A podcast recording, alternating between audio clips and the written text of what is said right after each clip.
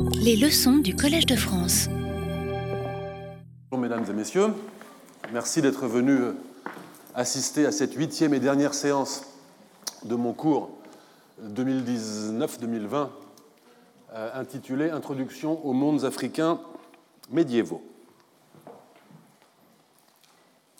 Nous avons déjà vu précédemment que les pèlerins ouest-africains étaient accompagnés d'esclaves qui étaient vendus aux étapes de la route du pèlerinage. Et nous avons évoqué à plusieurs reprises depuis le début de ce cours la fourniture d'esclaves en direction du monde islamique. Avec l'or, les esclaves constituaient en effet l'autre grande commodité en provenance d'Afrique.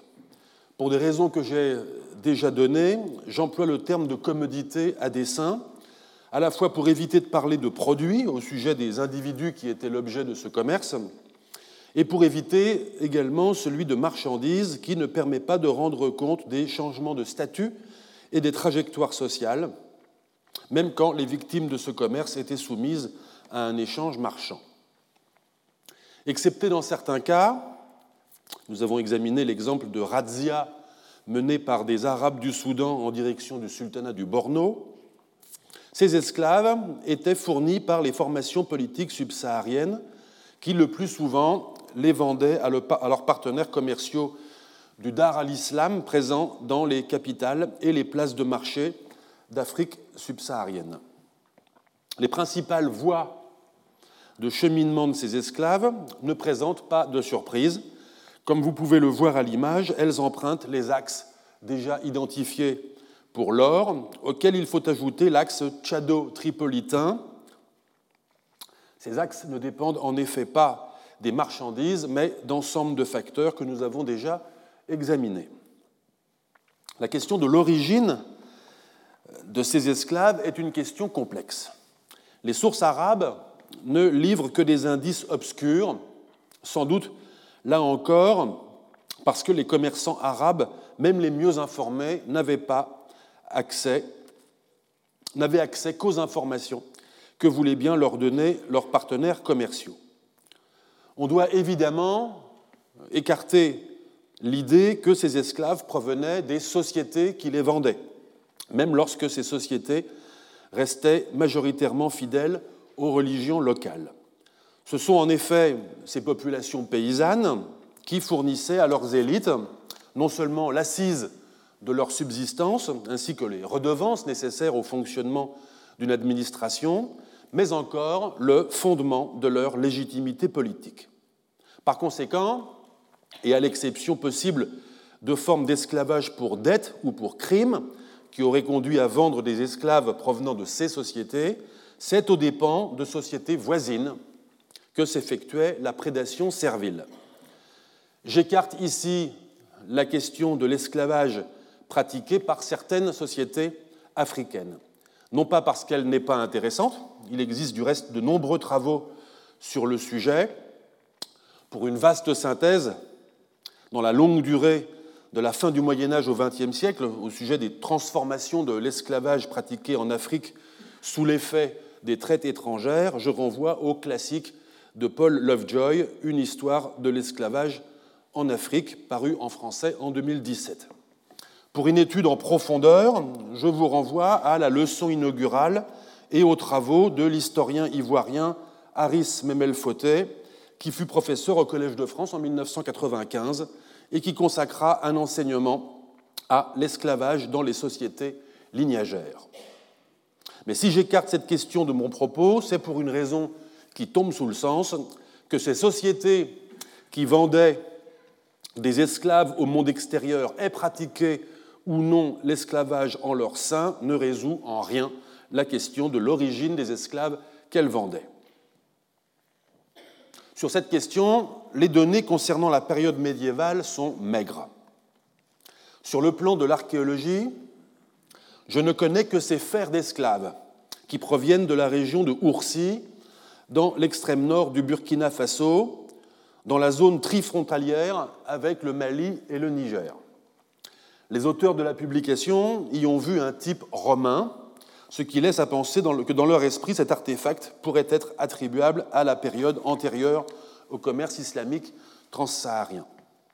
Cette hypothèse est à prendre avec précaution pour les raisons que l'on a déjà dites. Reste que rien ne nous permet de dire si ces fers appartiennent à une période ancienne ou à une période remontant à seulement quelques siècles avant le présent, la traite islamique s'étant poursuivie dans beaucoup de régions d'Afrique jusqu'à la fin du XIXe siècle, parfois même au-delà.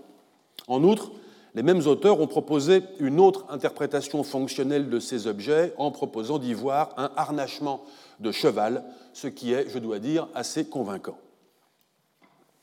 Sous réserve de l'applicabilité de leurs résultats à la période médiévale, des enquêtes auprès des sociétés actuelles qui furent victimes de razzia jusqu'au XIXe siècle pourraient livrer de très intéressantes informations. Un courant historiographique récent qui s'intéresse au contexte historique dit post-esclavage, post-slavery en anglais, s'est fait l'observateur de groupes sociaux anciennement serviles dans divers pays africains et animés aujourd'hui de mouvements de mobilisation sociale. Mais si ces observations font émerger une mémoire douloureuse et des formes de contestation des hiérarchies sociales héritées, elles peinent encore à prendre en compte les non-dits des sociétés d'origine de la traite par opposition aux communautés issues de la traite. Il y a dans cette difficulté le signe d'une coupure constitutive de l'enslavement, qui laisse presque toujours dans l'ombre les razzias, les enlèvements, la peur, les destructions de villages, tout l'avant de la déportation des captifs en direction d'ailleurs. Il y a là une butée mémorielle qui n'est autre que celle du traumatisme vécu par la société d'origine et du stigmate social qui la perpétue. À cet égard, les enquêtes orales réalisées par l'archéologue canadien Scott McEachern dans le cadre de ses campagnes de terrain conduites depuis les années 80 dans les monts Mandara du Nord Cameroun sont remarquables. Elles entr'ouvrent une fenêtre sur des souvenirs remontant aux grands-parents des personnes interrogées, c'est-à-dire, selon leur âge, aux années 20 du XXe siècle, ou même parfois un petit peu plus haut, à la fin du XIXe siècle. Ces souvenirs montrent que les communautés victimes des razzias, qui sont des sociétés politiquement décentralisées, utilisaient les montagnes comme zone refuge. Les kidnappings étant conduits à cheval par des, par des musulmans peuls, arabes, kanouris ou wandala, et ces kidnappings prenaient place dans les plaines environnantes aux dépens d'individus isolés ou de petits groupes de personnes, en dépit de l'armement dont ils s'équipaient et de la surveillance qu'ils exerçaient. Ces témoignages montrent également que ces formes de prédation prenaient place à de très courtes distances entre sociétés prédatrices et sociétés victimes, n'empêchant pas d'autres types d'échanges. Un informateur raconte ainsi à Scott McEachern, je le cite, Ils achetaient notre fer, ils l'employaient pour fabriquer des entraves avec lesquelles ils nous détenaient. Ces silences autour des conditions de la prédation esclavagiste nous obligent donc à recourir à un certain degré de schématisation qui aura la vertu de rendre raison des données existantes tout en les inscrivant dans une dynamique spatiale et une épaisseur historique. Beaucoup d'indices littéraires transmis par des résidents des capitales africaines ou des commerçants ou des voyageurs occasionnels qui euh, séjournent dans ces capitales concourt à affirmer que les esclaves qu'on s'y procurait provenaient de régions excentrées par rapport à ces formations politiques. Au Sahel, où ces formations tendaient à maintenir au sein de leur population comme au sein des sociétés tributaires un ordre social apaisé et une paysannerie productive, les pouvoirs avaient probablement tendance à se tourner vers le sud pour se fournir en esclaves. Dès lors, par exemple, à l'apogée du royaume du Ghana, au Xe, XIIe siècle, la ponction esclavagiste devait s'exercer aux dépens de sociétés plus méridionales, sans doute situées dans l'ouest du Mali actuel. L'extension du domaine de prédation du Ghana est peut-être ce qui explique la délocalisation vers le sud de sa capitale, survenu, vous vous en souvenez, entre le récit d'Al-Bakri et celui d'Al-Idrissi. On se souvient que dans cet intervalle survient également la conversion à l'islam du roi, des élites et de la majorité de la population de la ville de Ghana.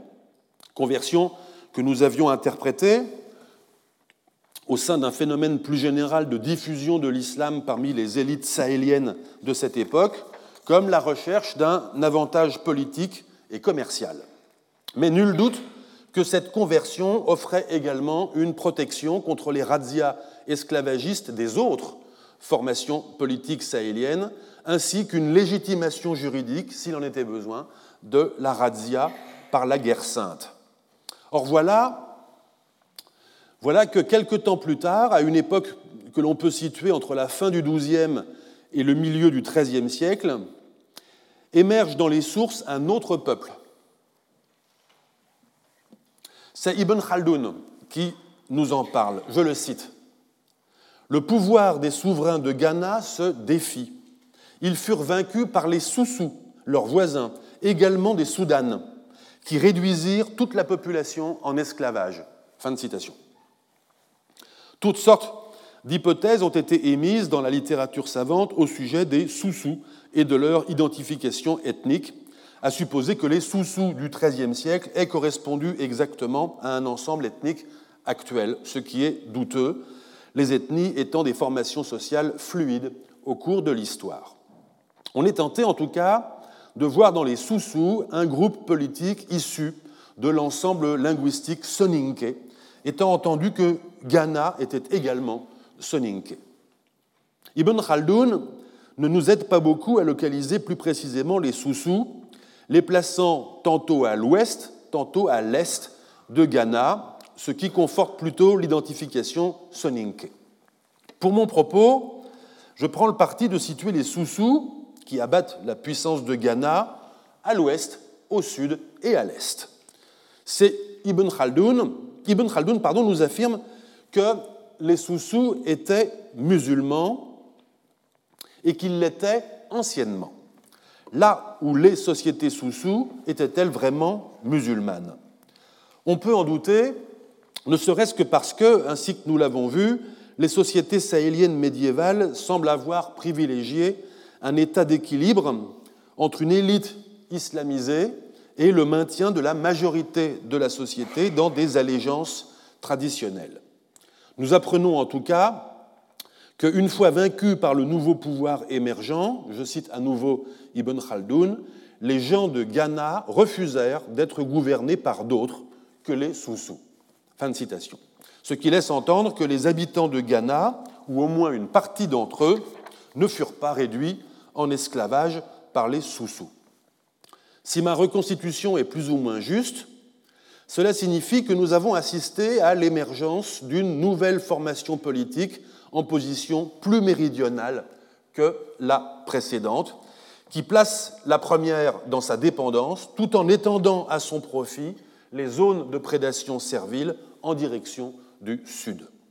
Ce processus ne s'arrête évidemment pas là. Il enclenche sa propre reproduction. Ibn Khaldoun nous le résume avec concision et efficacité, je le cite encore. La, situation a évolué au cours du temps. Les gens de Mali se sont emparés des contrées voisines, à savoir le pays des Soussous et de Kaokao, Gao donc, et en dernier lieu le pays de Takrour. Leur empire est devenu fort important. Leur ville de Bani est devenue la capitale des Soudans occidentaux.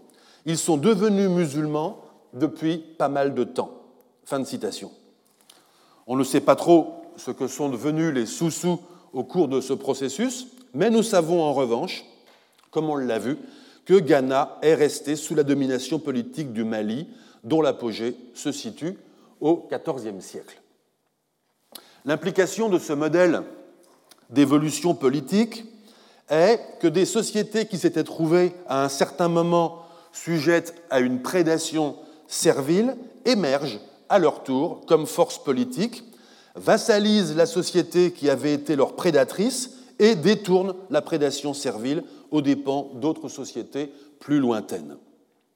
Il n'est évidemment pas question de voir dans ce processus un modèle fataliste, voire cynique, dans lequel la mécanique sociale devrait nécessairement produire des winners et des losers. Ce que je cherche à éclairer, ce n'est d'ailleurs pas tant le glissement des bénéficiaires et des victimes de la traite que les phénomènes de résistance sociale qui ont pu amener certaines sociétés sujettes à des razzias pendant des décennies ou des siècles à transformer leur organisation politique et leur degré de centralisation, leur organisation et leur équipement guerrier, leur connaissance des mondes plus ou moins lointains, ou encore l'adhésion religieuse de leurs élites pour construire un ordre social permettant de lutter efficacement contre la prédation esclavagiste. C'est sans doute à la faveur de telles transformations sociales que se déploie au cours des siècles, dans les régions que l'on voit à l'image de l'interfluve entre le Sénégal et le Niger, la séquence politique qui est la séquence Ghana, Soussou, Mali. Chose intéressante, nous trouvons un écho de cette séquence dans les traditions orales malinquées d'aujourd'hui. Les sociétés malinquées qui vivent dans l'ouest malien actuel ainsi que dans plusieurs pays voisins font partie de ces sociétés qui ont élaboré et conservé à travers le temps des récits oraux relatifs au passé, récits dont la transmission est assurée par des spécialistes appelés griots dans le monde malinké, mais que l'on désigne plus couramment et plus justement du nom de traditionnistes. J'aurai l'occasion dans les prochaines années d'aborder les traditions orales malinké beaucoup plus longuement.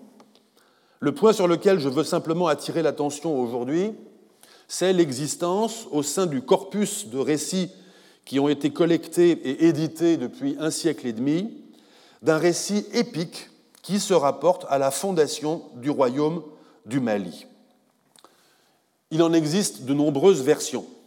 L'une des plus fameuses et la plus facilement accessible en édition française est celle collectée par l'historien guinéen Djibril Tamsir Niane auprès d'un traditionniste du village de Djelibakoro en Guinée, traditionniste dont le nom est Djeli Mamadou Kouyaté. Cette épopée est aujourd'hui désignée sous le nom d'épopée de Sunjata, d'après le nom de son personnage principal. Le récit relate la naissance et l'enfance de Sunjata, son ascension dans une région, le Mandingue, c'est-à-dire le pays malinqué, ravagé par les déprédations d'un ennemi commun contre lequel tente de lutter une société désunie. Sunjata s'affirme comme chef de guerre, puis leader politique, parvient à détruire l'ennemi et fonde, au lendemain de la bataille victorieuse de Kirina, un ordre social stable et paisible. Il existe de nombreux débats au sein de la communauté académique au sujet du statut qu'il convient d'accorder à ce matériau historique immatériel que constitue l'épopée de Sunjata et à la valeur des informations qu'elle nous livre. Je n'entrerai pas aujourd'hui dans ces débats qui nous emmèneraient trop loin.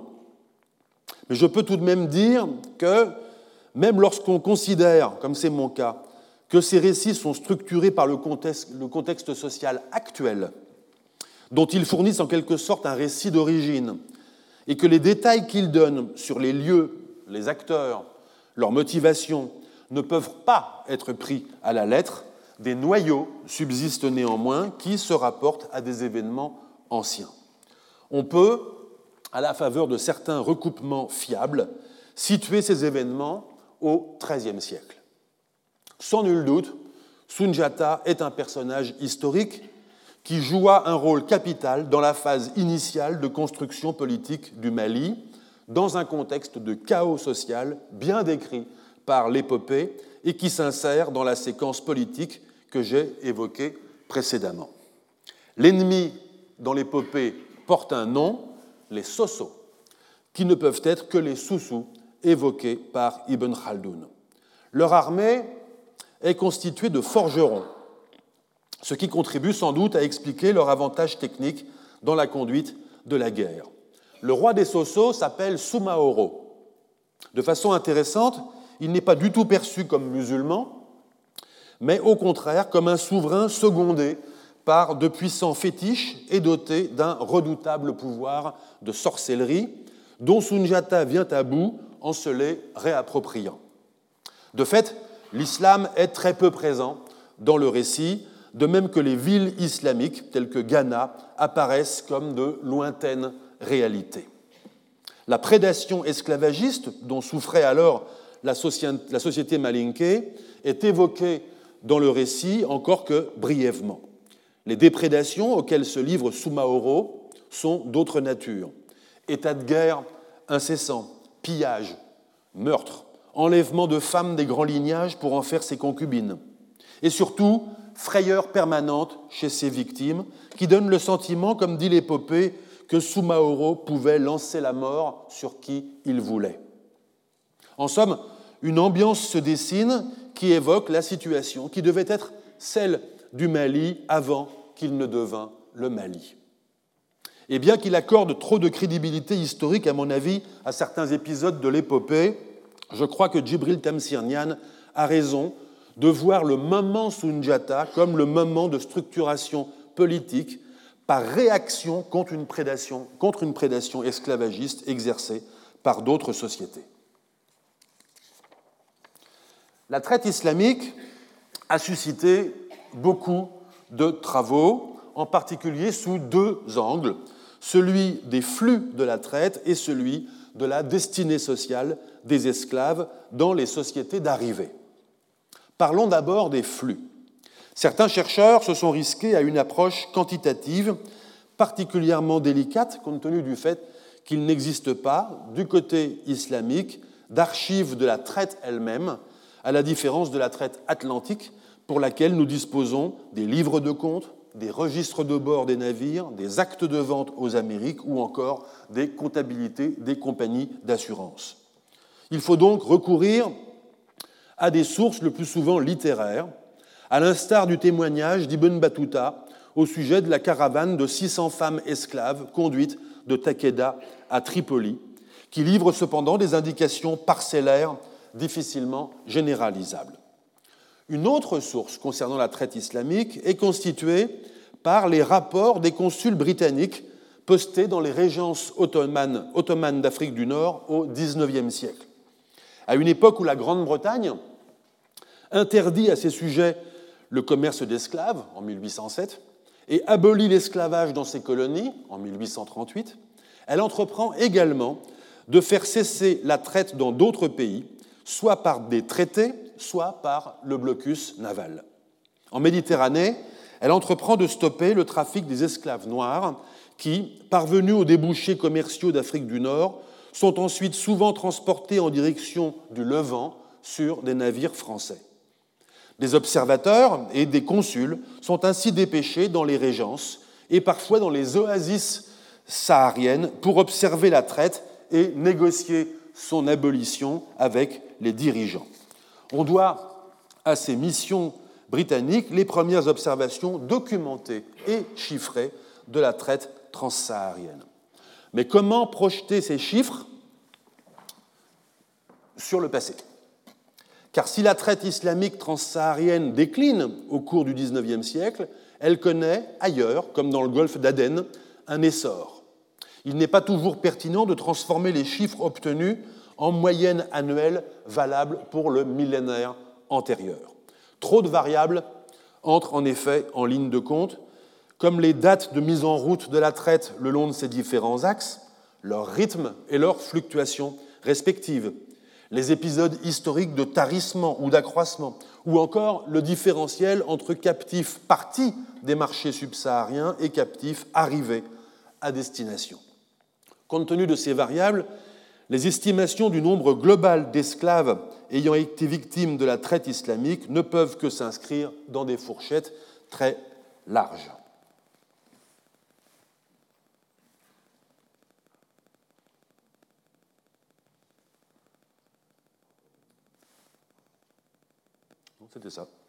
Pour le seul commerce transsaharien des esclaves,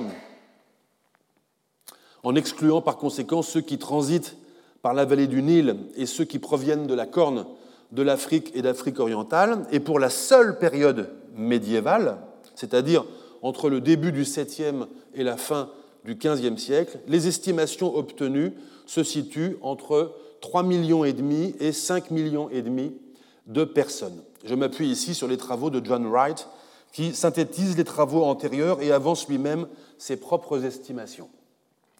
Ces estimations, qui concernent les personnes vendues sur les marchés nord-africains, doivent être majorées du nombre de celles et ceux qui mouraient en cours de route ou qui étaient vendus dans les oasis sahariennes, chiffre qu'un autre auteur, Ralph Austin, estime à respectivement 20 et 5% ce qui inscrit le nombre total de personnes déportées depuis les marchés sahéliens entre 4 millions et demi, hypothèse basse, et 7 millions, hypothèse haute. Je n'ai pas cherché dans la littérature académique d'estimation relative aux traites esclavagistes médiévales le long des autres axes nilotiques de la Corne et de l'Afrique orientale. À noter qu'aucune des estimations du nombre de captifs partis des régions sahéliennes ne tient compte des effets collatéraux de la prédation esclavagiste, qu'il s'agisse des personnes, des personnes tuées lors des razzias ou encore des effets des mutilations physiques subies par les captifs. Un exemple venu de la Corne de l'Afrique au début du XIVe siècle nous aidera à comprendre qu'il y a là une dimension inaperçue, mais sans doute massive. Sur la foi du témoignage d'un marchand, Alou-Mari, chroniqueur mamelouk, mentionne ainsi l'existence en Abyssinie d'une région où des brigands achètent en pays infidèle des esclaves, les castres, avant de les vendre aux musulmans d'un petit royaume islamique, le Hadiya, qui s'emploie à les soigner et à mettre ensuite les eunuques en circulation sur le marché. Le nombre de ceux qui meurent, nous dit Alou-Marie, est supérieur à celui des survivants. Les marchés aux esclaves du monde islamique nous sont mieux connus. Je positionne sur la carte les principaux marchés d'Afrique du Nord. D'ouest en est, il s'agit de Marrakech et Fès au Maroc actuel, Ouargla en Algérie actuelle, Tunis, Tripoli, Misrata et Benghazi en Libye actuelle et enfin le Caire. L'axe éthiopien débouchant à Zeila dans le golfe d'Aden fournissait quant à lui les marchés du Caire et de la péninsule arabique. Celui de la côte orientale fournissait les marchés d'Irak et de la Perse. D'une façon générale, et cette proportion est relativement constante à travers le temps et la géographie, le ratio entre hommes et femmes parmi les esclaves africains était de 2 pour 1. Les femmes étaient généralement destinées aux travaux domestiques, au rôle de concubines ou de nourrices, au métier de chanteuse et danseuse. Les hommes, quant à eux, étaient destinés aux travaux agraires ou à la constitution de corps de garde ou de soldats qui étaient réputés dans le monde islamique et au-delà, puisque les sources littéraires médiévales donnent à voir en Inde, par exemple, des communautés noires parfois appelées Habshi, désignation qui trahit une origine géographique, ou du moins perçue comme telle, dans la corne de l'Afrique. Quoi qu'il en soit, la trajectoire géographique des captifs ne s'arrêtait bien évidemment pas dans les villes de marché où ils étaient vendus et achetés, mais se poursuivait en direction d'autres régions du monde. Dans la lignée des travaux de Bernard Lewis, notamment son ouvrage Race et couleurs en pays d'islam, paru en 1971 et refondu 20 ans plus tard sous le titre Race et esclavage au Proche-Orient, on s'est intéressé à la place des Noirs en islam, s'interrogeant sur le hiatus entre, d'une part, le cadre légal offert aux esclaves et aux affranchis d'origine africaine dans les sociétés islamiques, et d'autre part, l'élaboration d'un racisme qui assimile la couleur noire et le statut servile. Eu égard à l'indifférence du Coran à la question de la couleur de peau et aux règles juridiques de l'affranchissement et de la filiation, mais sans toujours tenir compte de la réalité des pratiques sociales sur lesquelles Lewis avait justement attiré l'attention, on a souvent expliqué la rareté des communautés afrodescendantes ou l'absence d'identité noire diasporique en islam par une sorte de brassage social qui aurait permis l'incorporation progressive des esclaves. D'autres travaux, tels ceux par exemple de Joseph Harris sur la présence africaine en Asie, ont permis de revenir de ces premières affirmations. D'une part, en effet, des études plus poussées ont montré que la dilution sociale n'est pas le seul facteur, loin s'en faut, qui explique la disparition des esclaves d'origine africaine. Si de nombreuses trajectoires individuelles d'intégration sociale sont effectivement avérées, d'autres facteurs sont intervenus, comme le faible taux de reproduction parmi les esclaves, la place des eunuques parmi les hommes, ou encore la mortalité élevée qui frappait les franges sociales aux conditions de vie les plus précaires. D'autre part, il est apparu de façon croissante au cours des dernières décennies que la supposée rareté des communautés afrodescendantes dans le Dar al-Islam et dans les régions plus vastes qui confinent au bassin économique islamique résultait de deux phénomènes, à la fois une invisibilité sociale dans les sociétés en question et de sérieuses lacunes de la recherche. Je vais en donner quelques exemples. Il existe depuis environ une décennie des travaux plus nombreux sur les communautés issues de la traite islamique et que l'on rencontre en Afrique du Nord, généralement dans des statuts sociaux dévalorisés, voire de dépendants ou de clients. On signalera par exemple les travaux de Anne McDougall, Ousmane Kamara, Boubacar Messaoud et El Arbi Oul Salek, ou encore Zekaria Oul Ahmed Salem sur les communautés dites aratines de Mauritanie. On signalera également les travaux de Saïn Ilayan, nourri de la sociologie de Pierre Bourdieu, sur les communautés aratines du Maroc. Notons que si de tels travaux ont le mérite de mettre en lumière le stigmate social de l'esclavage, ainsi que les ruses de l'identité collective et les mobilités sociales, il reste en revanche le plus souvent muet sur la mémoire des origines, ce qui illustre des phénomènes de rupture traumatique et d'occultation de la mémoire, inhérents, comme on l'a dit, à toutes les traites esclavagistes. Un autre mérite de ces travaux est celui de prendre le contre-pied d'une historiographie officielle ou dominante, voire d'une idéologie politique généralement peu encline à voir surgir des revendications minoritaires assises sur des réalités historiques peu glorieuses. À cet égard, il faut saluer l'ouvrage de Fouki El Amel, Black Morocco, le Maroc noir, History of Slavery, Race and Islam, qui s'emploie précisément à circonvenir le récit consistant à minimiser et adoucir l'impact de la traite des Noirs dans l'histoire marocaine.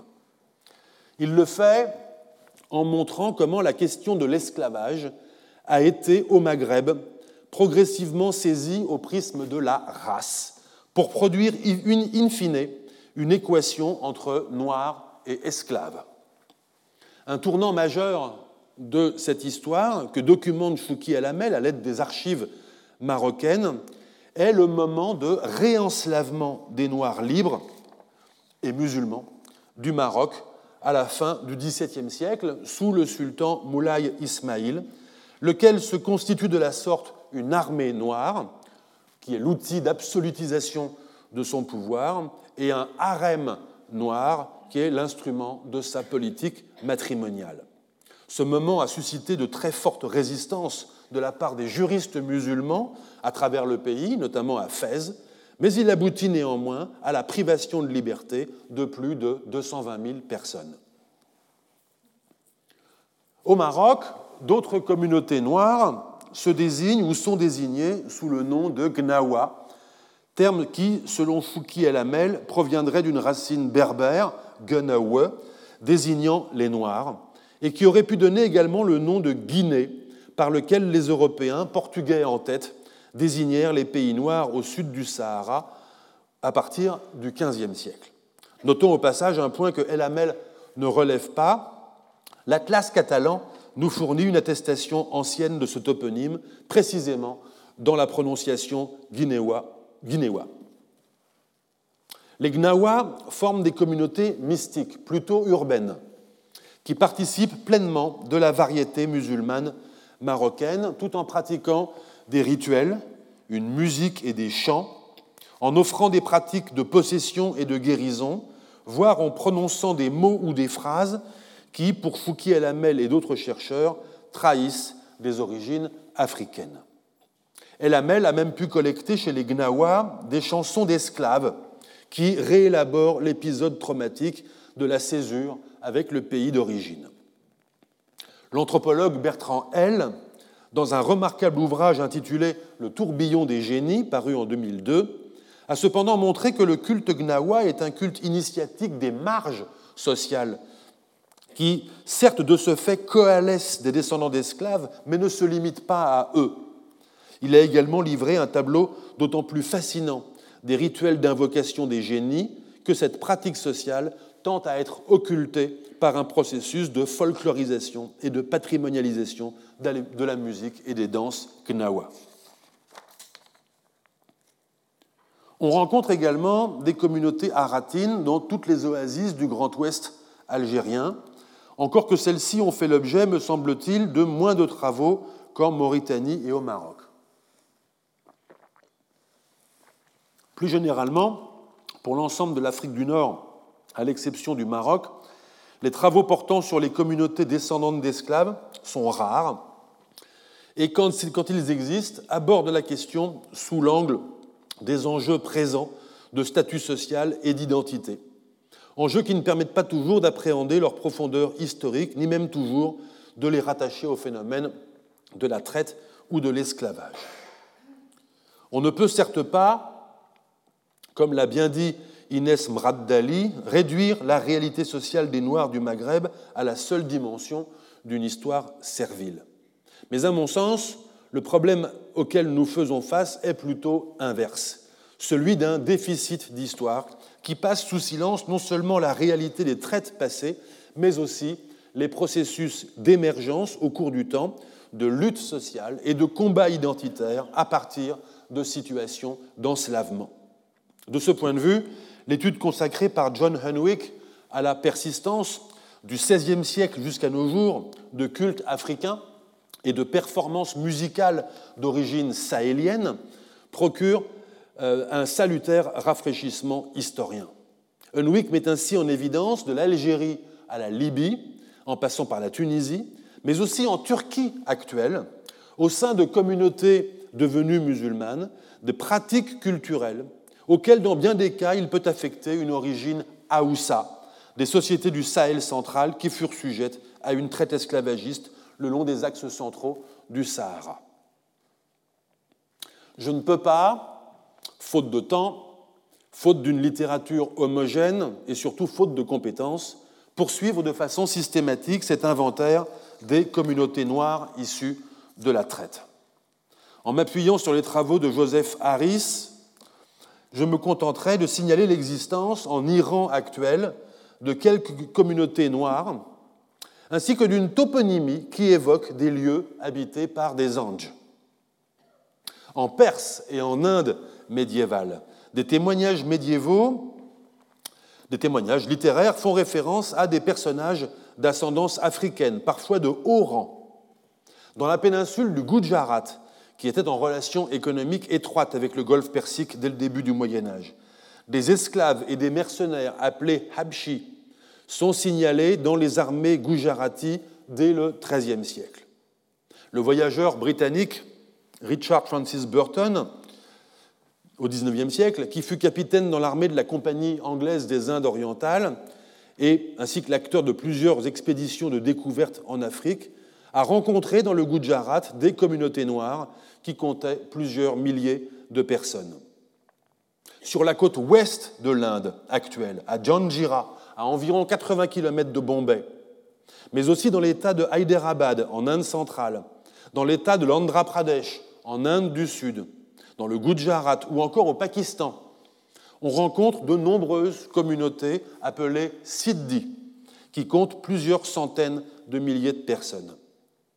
Ces Siddi constituèrent des forces militaires importantes au XVIIe et XVIIIe siècle, mais leur présence s'enracine sans doute plus lointainement. Dans les années 90, je ne sais pas ce qu'il en est aujourd'hui, c'était un Siddi, membre d'une petite communauté noire de quelques 250 personnes, qui était le chef cérémonial de l'île de Janjira. Certains travaux ont montré qu'il n'existe pas de conscience diasporique commune à ces communautés, contrairement aux diasporas afrodescendantes du monde atlantique.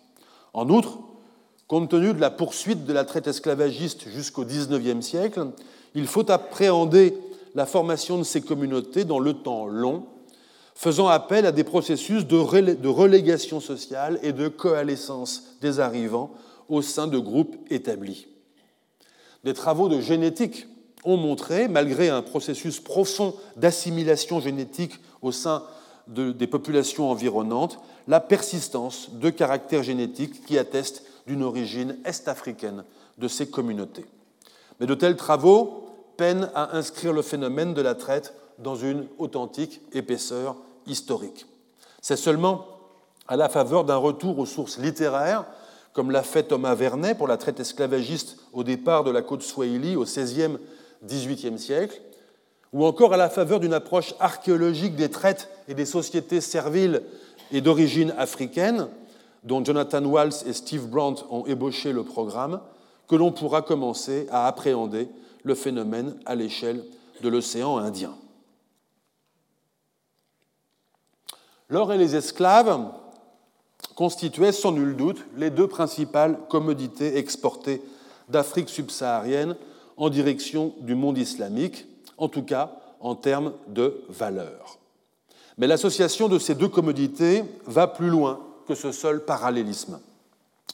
Mohamed Mewak a relevé, dans le cas du commerce transsaharien, mais on peut légitimement généraliser son observation aux autres régions d'Afrique, une association fonctionnelle entre commerce de l'or et commerce des esclaves.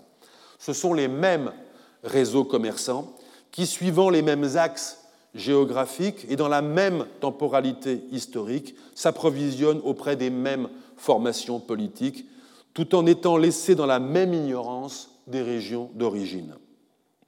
En outre, ces communautés pareillement nécessaires, ces commodités pareillement nécessaires à l'économie islamique médiévale, que sont l'or et les esclaves, offraient des taux de retour sur investissement élevés qui compensait les risques de ce commerce à longue distance.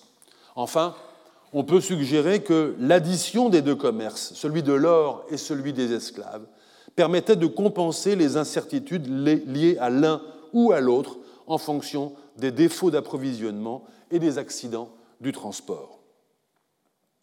On ne peut cependant réduire l'éventail des marchandises exportées à ces deux seules commodités et il faut en effet tenir compte de gammes régionales plus diversifiées. Les sources arabes nous indiquent par exemple que les régions d'Afrique riveraine de l'océan Indien, mais également la région du Sahara atlantique, procuraient de l'ambre gris, une sécrétion du cachalot entrant dans la composition d'onguents pharmaceutiques ou de parfums, ou encore brûlés comme encens, et qui était prisé du monde islamique jusqu'à la Chine. L'ivoire d'éléphant était également une commodité courante au débouché des axes nilotiques de la Corne de l'Afrique et de la côte Swahili.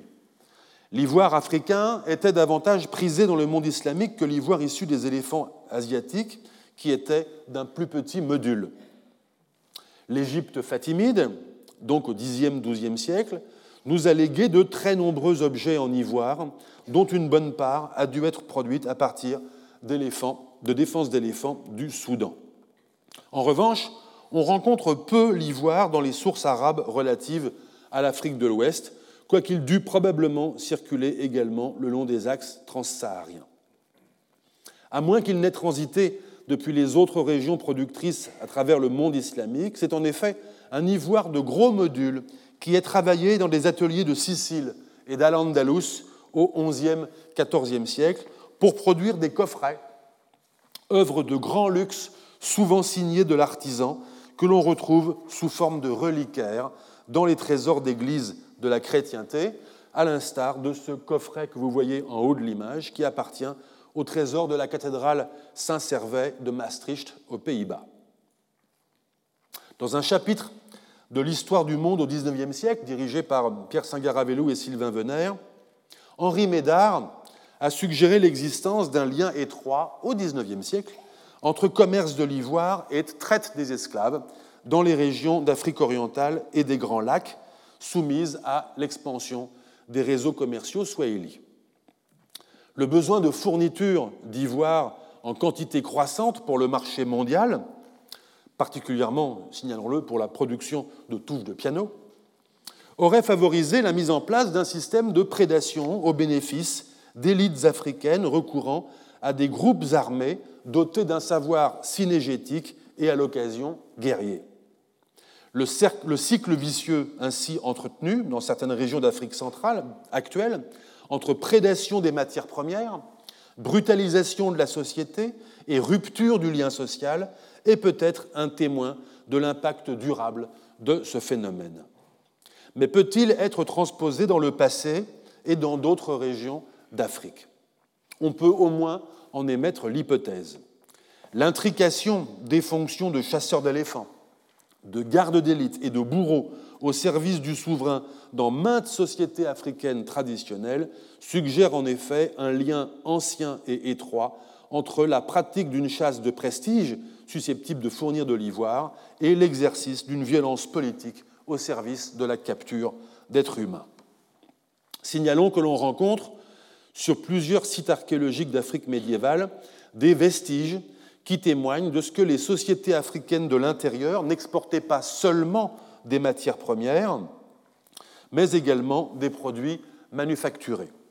À Mapungubwe, en Afrique du Sud, par exemple, des outils et des déchets de découpe d'ivoire indiquent la production en série de bracelets. Quant aux sociétés swahili, qui étaient elles-mêmes les relais commerciaux de cet ivoire en direction du monde islamique, elles ont également laissé un artisanat d'ivoire destiné à des usages locaux.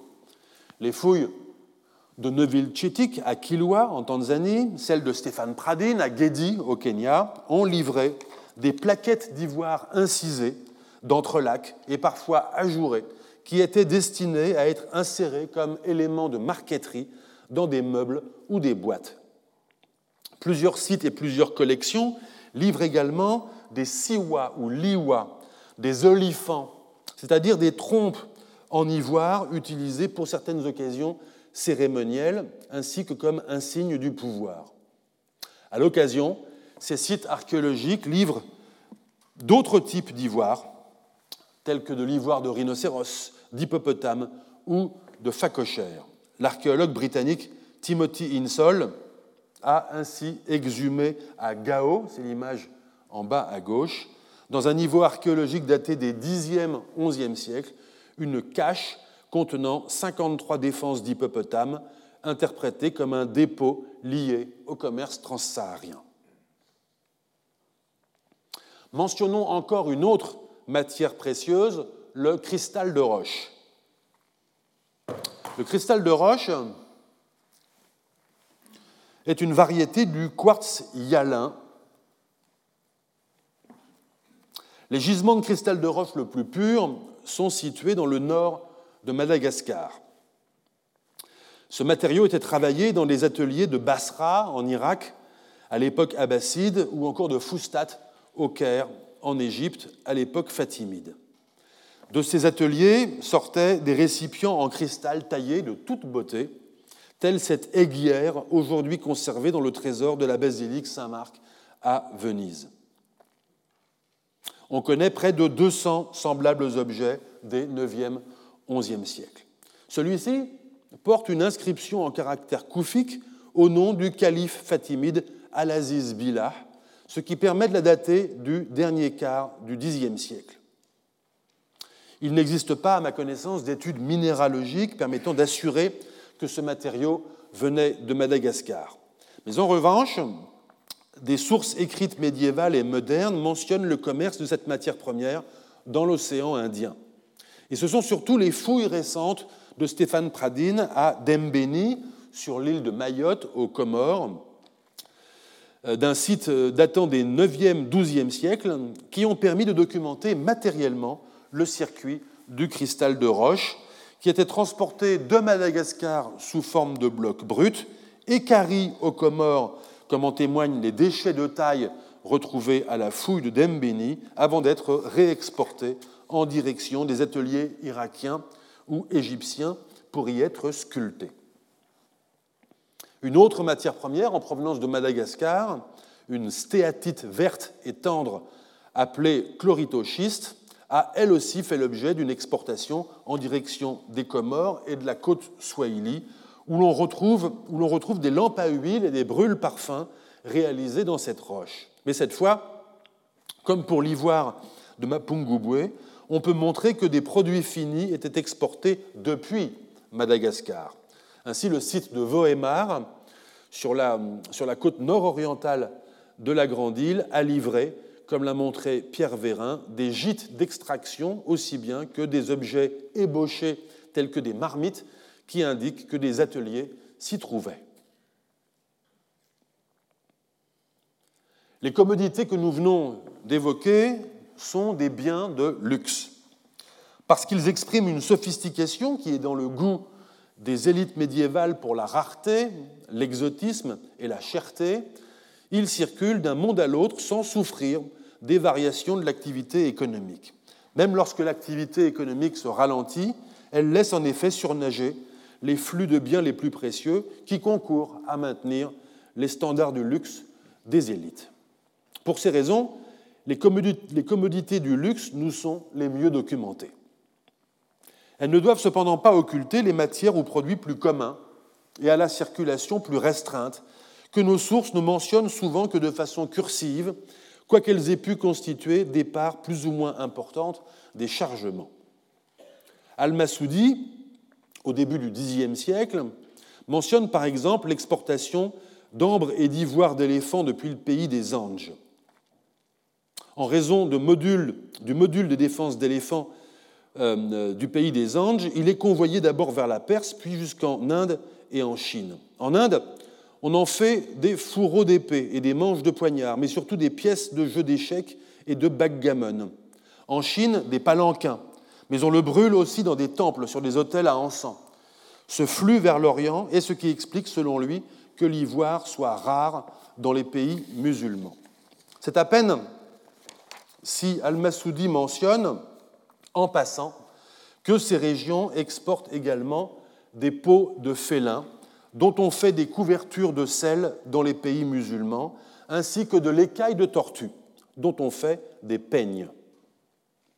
Semblablement, on peut se procurer dans les ports africains de la mer Rouge et du golfe d'Aden des peaux d'animaux sauvages et des cuirs tannés, aussi bien que des chameaux sur pied qui sont exportés vers l'autre rive en péninsule arabique.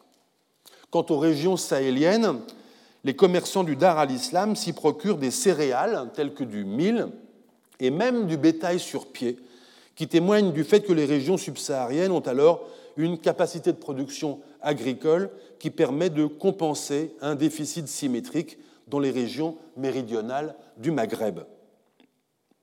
La noix est même mentionnée parmi les marchandises qu'exportaient les frères Macquarie avec l'or, l'ivoire et les peaux, par un auteur qui ne nous dit pas quelle noix ni à quoi elle servait. Il s'agit probablement de la noix de cola, le fruit du colatier, un arbre qui pousse dans les régions de la forêt intertropicale. L'historien français Yves Persson a reconstitué l'immense réseau de colportage de la cola qui, au XIXe siècle, traversait les régions de savane entre le Sahel et la forêt. La noix qui, se, euh, se mastique fraîche, ce qui suppose une circulation rapide, contient un stimulant et est consommée dans toute l'Afrique de l'Ouest, aussi bien par les travailleurs qu'au cours des pratiques de sociabilité. On l'emploie également en pharmacopée, ce qui me permet de rappeler qu'elle entrait dans la fabrication de la recette originale du Coca-Cola, créé aux États-Unis à la fin du XIXe siècle. L'unique témoignage, même un peu court, d'Ibn al-Khatib au XIIIe siècle au sujet de cette noix fournit donc une attestation ancienne de l'usage de cet ingrédient au Sahel médiéval, mais aussi de sa traversée du Sahara en direction du nord, pour un usage qui, à ma connaissance, n'est pas documenté par ailleurs.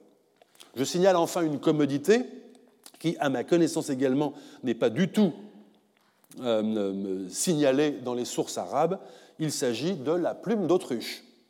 On doit à Ingrid Houssem-Ishienzi d'avoir découvert récemment dans les registres commerciaux d'une compagnie commerciale florentine de Majorque, euh, au Baléares, de nombreuses indications relatives à des importations de plumes d'autruche d'Afrique subsaharienne via de nombreux intermédiaires.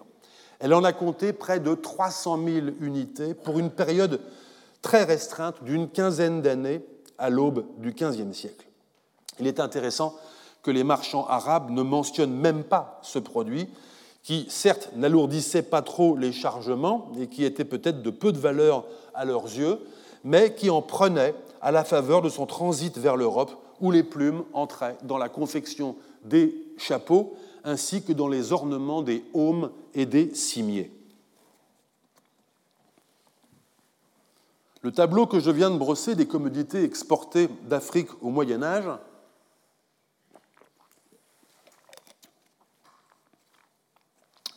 doit bien entendu être placé en vis-à-vis d'un autre tableau, celui des commodités d'importation.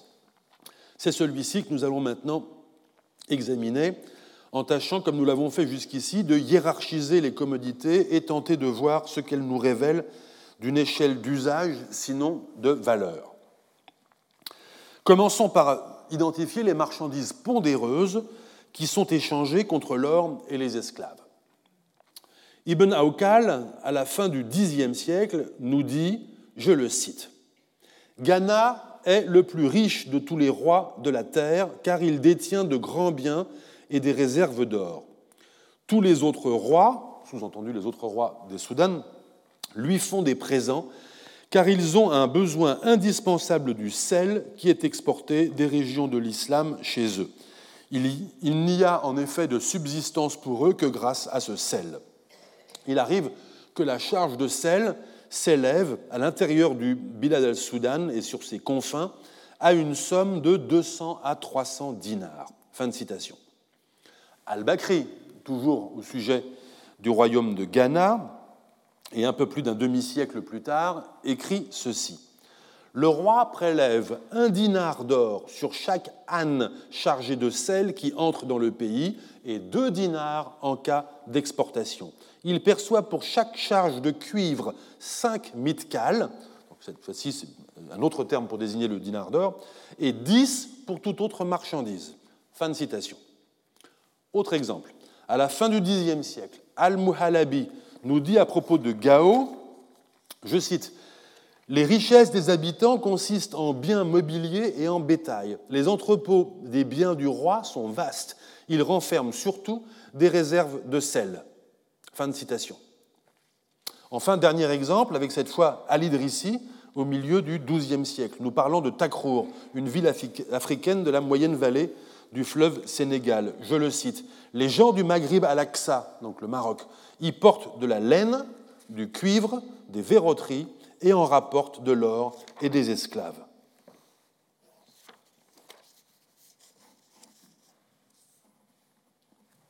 Laissons de côté pour l'instant le terme de verroterie, qui est une sollicitation du texte arabe, sollicitation à la fois anachronique, ce terme est en effet employé dans le commerce atlantique, et péjorative. Et laissons de côté pour l'instant la laine.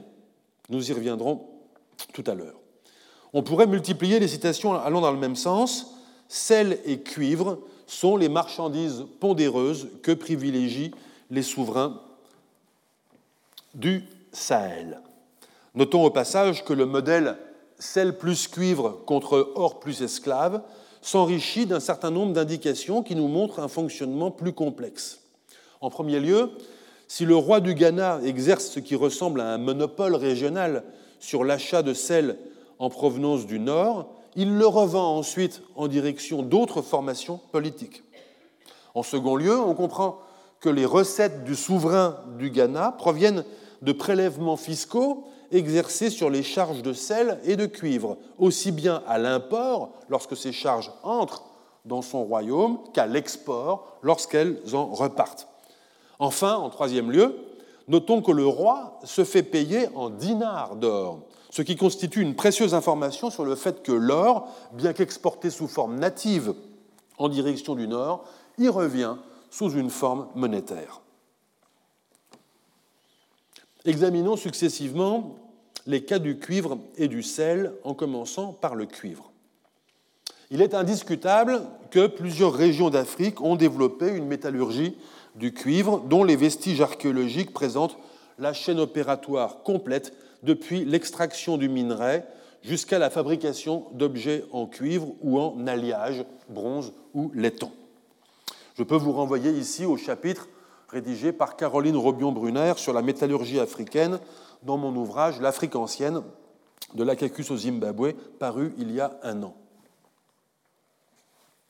Il est remarquable que, hormis l'Égypte et le Soudan, qui connaissent une métallurgie du cuivre dès le euh, troisième millénaire avant notre ère, les deux régions africaines qui voient se développer une telle métallurgie à haute époque, dès le milieu du deuxième millénaire avant notre ère, soit respectivement la région d'Akjoujt, dans le centre-ouest de la Mauritanie actuelle, et la région d'Agadez, au Niger actuel, c'est-à-dire deux régions du Sahel qui exerceront une demande de ce métal durant la période médiévale.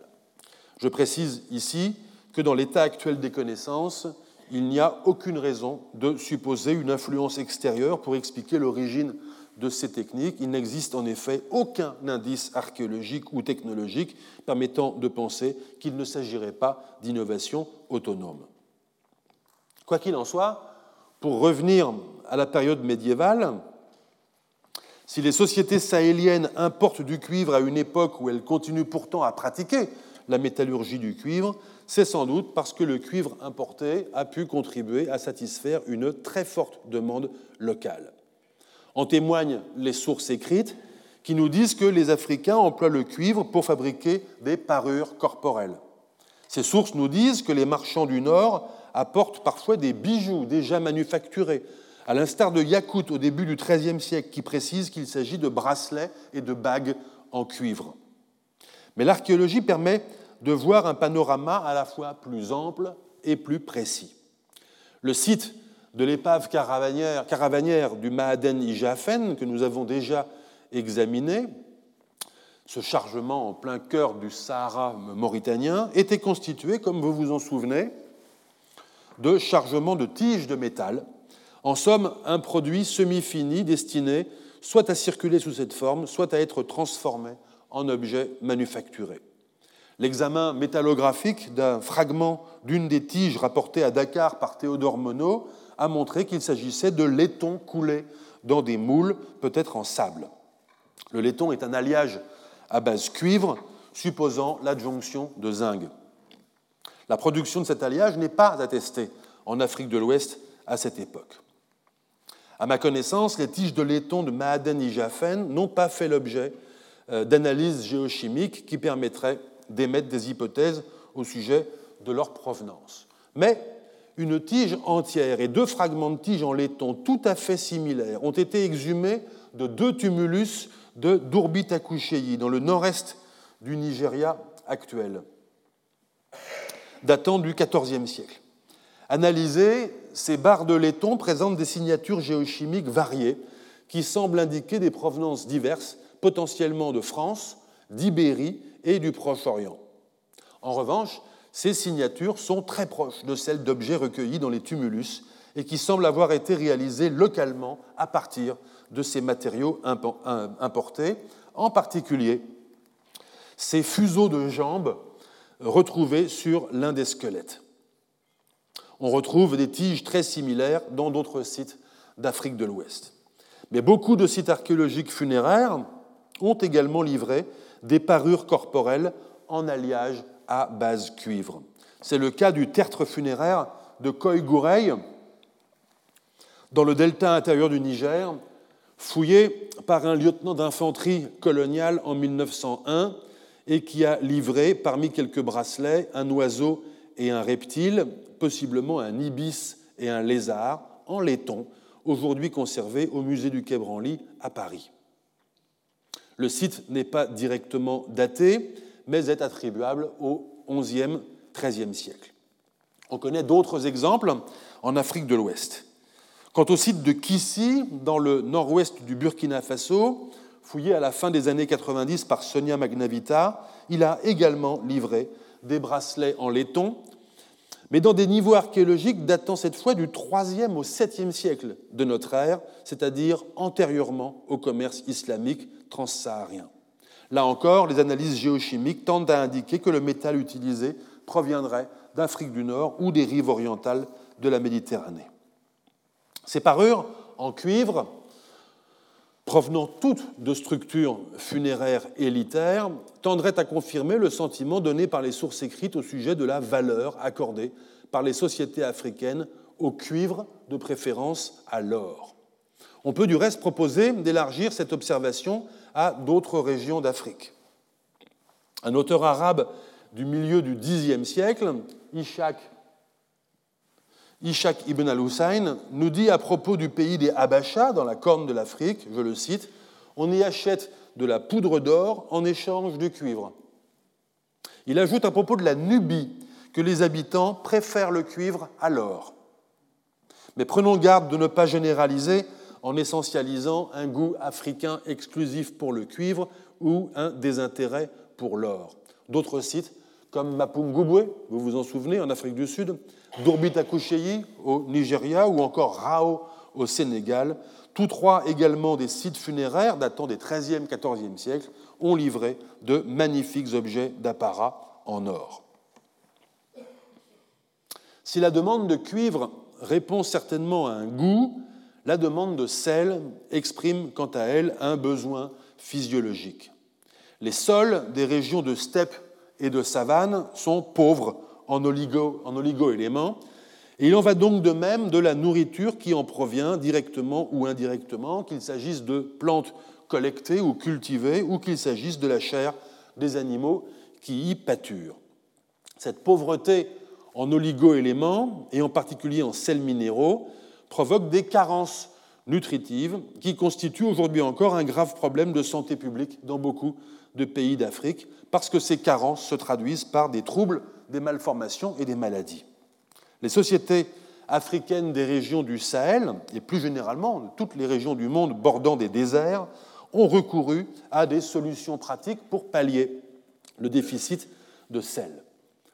Les sociétés pastorales ont par exemple recours à ce que l'on appelle la cure salée, consistant à faire transhumer les troupeaux entre pâturage ordinaire, riche en herbes mais pauvre en micronutriments, et sols salés, riches en micronutriments, mais qui se trouvent le plus souvent dans des environnements désertiques, comme c'est le cas par exemple des sébras, des dépressions correspondant à d'anciennes nappes marines ou lacustres.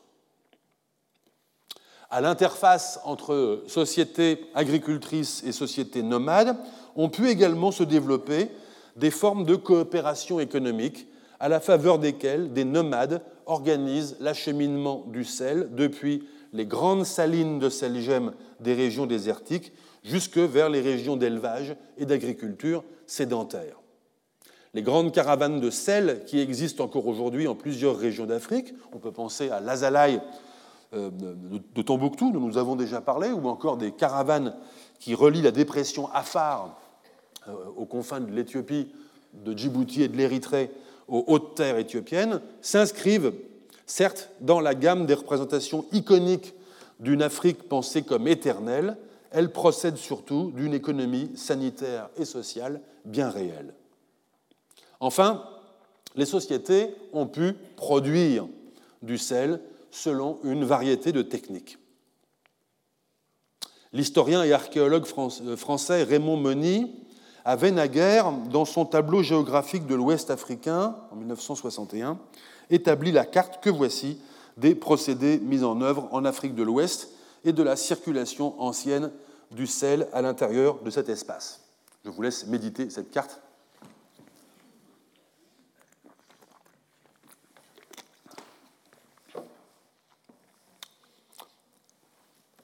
Permettez-moi de la commenter, car elle nécessite une certaine attention pour devenir parlante. Commençons par là, parce que c'est peut-être ce qui vous vient d'abord à l'esprit. Les régions d'Afrique de l'Ouest où il est possible d'obtenir du sel par évaporation de l'eau de mer, ce qu'on appelle les marais salants euh, en France, sont limitées à une étroite bande littorale qui s'étire depuis le centre de la Mauritanie jusqu'à la Casamance. Encore s'agit-il là de la région où l'on rencontre la pratique actuellement, les attestations anciennes dans les sources écrites euh, étant très limitées en nombre, on en rencontre à vrai dire un cas. Au sud de ce point, au sud du point euh, sud de la bande bleue, le degré d'humidité de l'air empêche l'évaporation de l'eau. Les sources écrites n'en parlent pas, mais euh, les données archéologiques l'attestent. Une autre technique consistant à faire évaporer au soleil une saumure de terre salée dans des vasques aménagées dans le sol pour obtenir des pains de sel est également documentée. Donc cette fois-ci en jaune, enfin, bon, euh, euh, depuis l'oasis du Kawar dans le nord-est du Niger actuel jusque dans plusieurs régions des savanes centrales.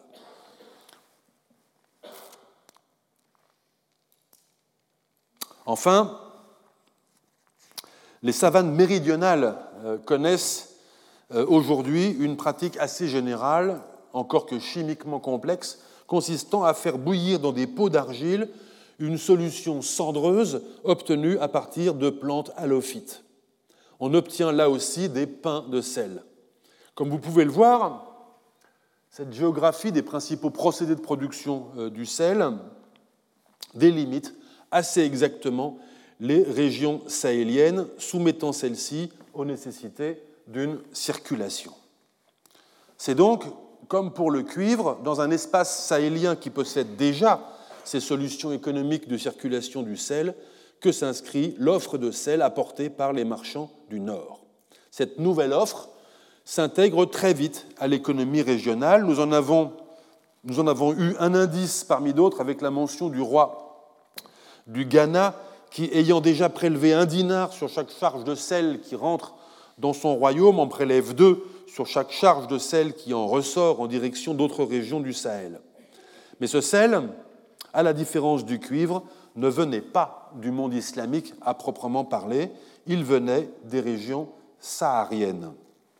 Les sources arabes médiévales font en effet état de trois principaux sites d'exploitation du sel gemme, c'est-à-dire fossile, dans la région de Aoulil, dans le sud-ouest de la Mauritanie actuelle, ainsi qu'à Idjil et Taraza, trois localités expressément nommées dans les sources, les deux dernières étant situés euh, en plein cœur du Sahara, respectivement en Mauritanie et au Mali actuel. Taoudeni, on l'a vu, un petit peu au sud-est de Taraza, est entré en exploitation plus tardivement, sans doute pour pallier la prise de la saline de Taraza par le Maroc à la fin du XVIe siècle. Ce sel était exploité par des esclaves dans de véritables mines à ciel ouvert au prix d'un travail consistant à débiter des dalles correspondant à des charges de dromadaires. De même que les exports d'or et d'esclaves s'accompagnaient de chargements commercialement moins prisés et donc moins souvent cités dans les sources, les imports de cuivre et de sel s'accompagnent d'une gamme de commodités d'usage courant. Al-Idrissi, à propos des commerçants berbères de la région d'Armat au Maroc, nous dit, je le cite, qu'ils se rendent, que les berbères d'Armat se rendent au pays des Soudanes en grande caravane de dromadaires chargés d'énormes quantités de marchandises, cuivre rouge et colorié, manteaux, vêtements de laine, turbans, caleçons, toutes sortes de colliers de verre, de coquillages et de pierres, diverses espèces de drogues et de parfums, des instruments en fer. Fin de citation. Un siècle plus tôt, déjà, Al-Bakri nous dit que Aoudagost, alors un entrepôt berbère qui exporte en direction du sud, qui réexporte en direction du sud, importe, je le cite, du blé, des dattes et des raisins secs, ainsi que des cuivres travaillés et des habits à manches teints en rouge et en bleu. Fin de citation. À propos de Silla, dans la vallée du fleuve Sénégal, il indique que les habitants importent, je le cite, du sorgho, du sel, des anneaux de cuivre et de gracieux pagnes de coton appelés shagiyat. À propos de Ghana, enfin, il dresse également la liste des produits qui apportent les, les commerçants du Nord du sel, des coris, du cuivre et des euphorbes. Et d'ajouter, je le cite, les coris et les euphorbes sont ceux qui, chez eux, se vend le mieux. Fin de citation.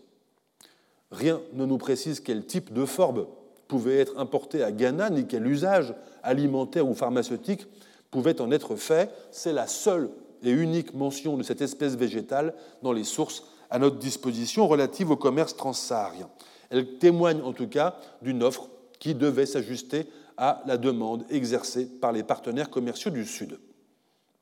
Ces quelques extraits nous donnent à entendre qu'une part des chargements euh, qui se dirigeaient en direction des formations politiques euh, d'Afrique subsaharienne étaient constitués de produits alimentaires et de pièces de vêtements ou d'étoffes. Indication d'autant plus précieuse que les documents archéologiques, s'agissant de commodités organiques, sont rares.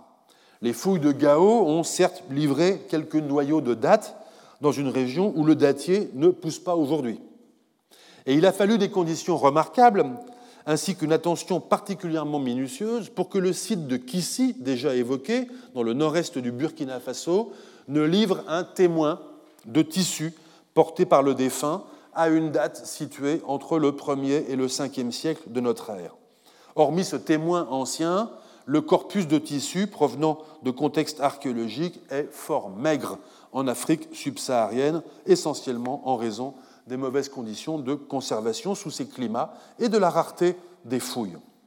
J'ai bien dit témoins archéologiques et non pas vestiges, car à vrai dire, c'est au contact d'une pièce métallique qu'un fragment de tissu s'est trouvé minéralisé au cours du temps, formant de la sorte un fossile métallique de tissu dont la trame tissée, celle d'une laine de chameau ou de mouton, a pu être observée en laboratoire. Mais cependant, rien n'indique pour l'instant que ce tissu ait été importé, même si le site de Kissi a également livré, comme je l'ai déjà dit, d'autres artefacts importés dans les niveaux archéologiques antérieurs au 7e siècle. Certes, quelques sources arabes des premiers siècles du commerce euh, transsaharien indiquent que les habitants de plusieurs régions du Sahel portent des vêtements faits de peaux d'animaux. Et certaines de ces sources associent vêtements tissés et prestige social. Au sujet de Gao, par exemple, Al-Muhalabi, au Xe siècle, écrit, je le cite, La coutume de leurs rois et des grands est de porter des tuniques et des turbans. Mais il ne précise pas si ces tissus sont importés ou pas, ni ce que portaient les gens du commun. Or, il faut relever que les sources écrites souffrent peut-être ici d'un double biais, consistant à la fois à insister sur les vêtements de peau, qui satisfont les préjugés de sauvagerie, et à mettre l'accent sur les vêtements de tissu importés des élites, qui soulignent la commune appartenance des musulmans à un même ordre vestimentaire. Les vêtements tissés de fabrication locale passent donc peut-être inaperçus. L'archéologie nous est, en cette manière, d'une aide insuffisante. Certes, quelques fouilles ont livré des fusailloles, des petites pièces de métier à tisser qui ont pu être employées pour fabriquer des tissus à base de fibres animales ou végétales. Les plus anciennes de ces fusailloles, trouvées à ce jour en contexte archéologique en Afrique de l'Ouest, datent de la fin du premier millénaire de notre ère. Mais cela n'est guère concluant compte tenu de la petitesse du corpus. Bref, là aussi, nous souffrons d'un biais documentaire. De façon parallèle, les sources arabes relatives à l'Afrique orientale indiquent, à l'exemple d'Al-Masoudi au début du Xe siècle, qui est un authentique voyageur, à la différence de la plupart de nos sources, que les anges portent des vêtements de peau de félin. L'assertion est répétée au cours des siècles suivants, par exemple par Ibn Saïd au XIIIe siècle mais il s'agit là presque sûrement de réminiscences littéraires qui font exotique. Il n'empêche que plusieurs sources indiquent, là aussi, l'importation d'étoffes et de pièces de vêtements. Signalons tout d'abord que l'un des comptes rendus chinois des expéditions de Zheng He au début du XVe siècle, celle-là même qui fait mention d'une localité du nom de Djubo, qui doit être localisée quelque part dans le sud de la Mauritanie actuelle, dit ceci, je le cite. Les marchandises que l'on peut écouler sur place sont le vermillon, la soie de couleur, l'or, l'argent, la porcelaine, le poivre, les satins de couleur, le riz et d'autres céréales. Fin de citation. Outre les métaux précieux, qui signalent sans doute ici une configuration régionale particulière, car ni la Somalie, ni, cette région d'Afrique ne disposent de gisements orifères, remarquons que la soie et le satin témoignent d'un goût local plutôt sophistiqué, sans doute pas destiné à des usages quotidiens. Tandis que le vermillon, lui, devait plutôt servir justement à teindre des tissus de fabrication locale. Le long de la côte Swahili, mais également en plusieurs régions de la corne de l'Afrique, on peut collecter aujourd'hui, lorsqu'on interroge les habitants qui résident autour de ruines archéologiques islamiques, des récits oraux très similaires les uns des autres relatifs à la fondation du site. Il est difficile de savoir si de tels récits proviennent d'un fond mythologique ancien ou s'ils ont circulé entre ces régions pourtant fort différentes les unes des autres sur le plan culturel. Une, telle tradition se rapporte à la ville de Kilwa, en actuelle Tanzanie. Il en existe également des versions, euh, deux versions écrites, l'une en portugais, l'autre en arabe, qui montrent que ce récit existait déjà au plus tard au début du XVIe siècle. L'histoire commence avec l'arrivée en bateau de marchands persans à Kilwa. Je lis la suite. Ils constatèrent que Kilwa était une île entourée par la mer, mais à marée basse, elle était reliée au continent si bien que l'on pouvait passer à pied. Ils débarquèrent sur l'île et rencontrèrent un homme qui était musulman, suivi par d'autres qui étaient ses enfants. On dit que son nom était Mouriri Wabari.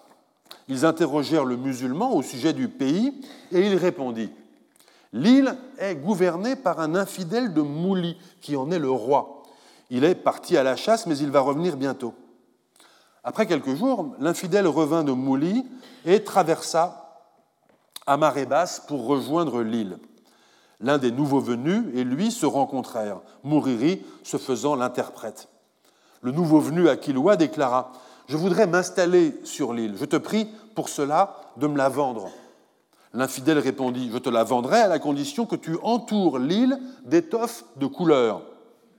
Le nouveau venu tomba d'accord avec l'infidèle et l'achat se fit à la condition requise. Il entoura l'île d'étoffes, certaines blanches, d'autres noires, ainsi que de toutes les autres couleurs.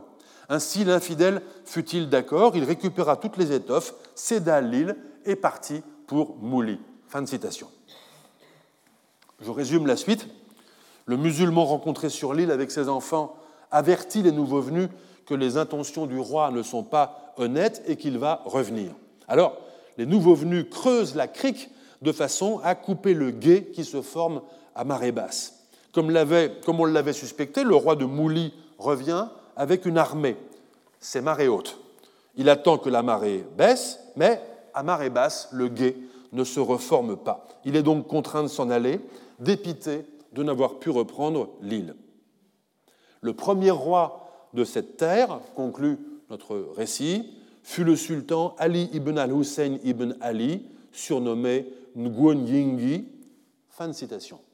Nguon Yingi signifie en swahili étoffe nombreuse.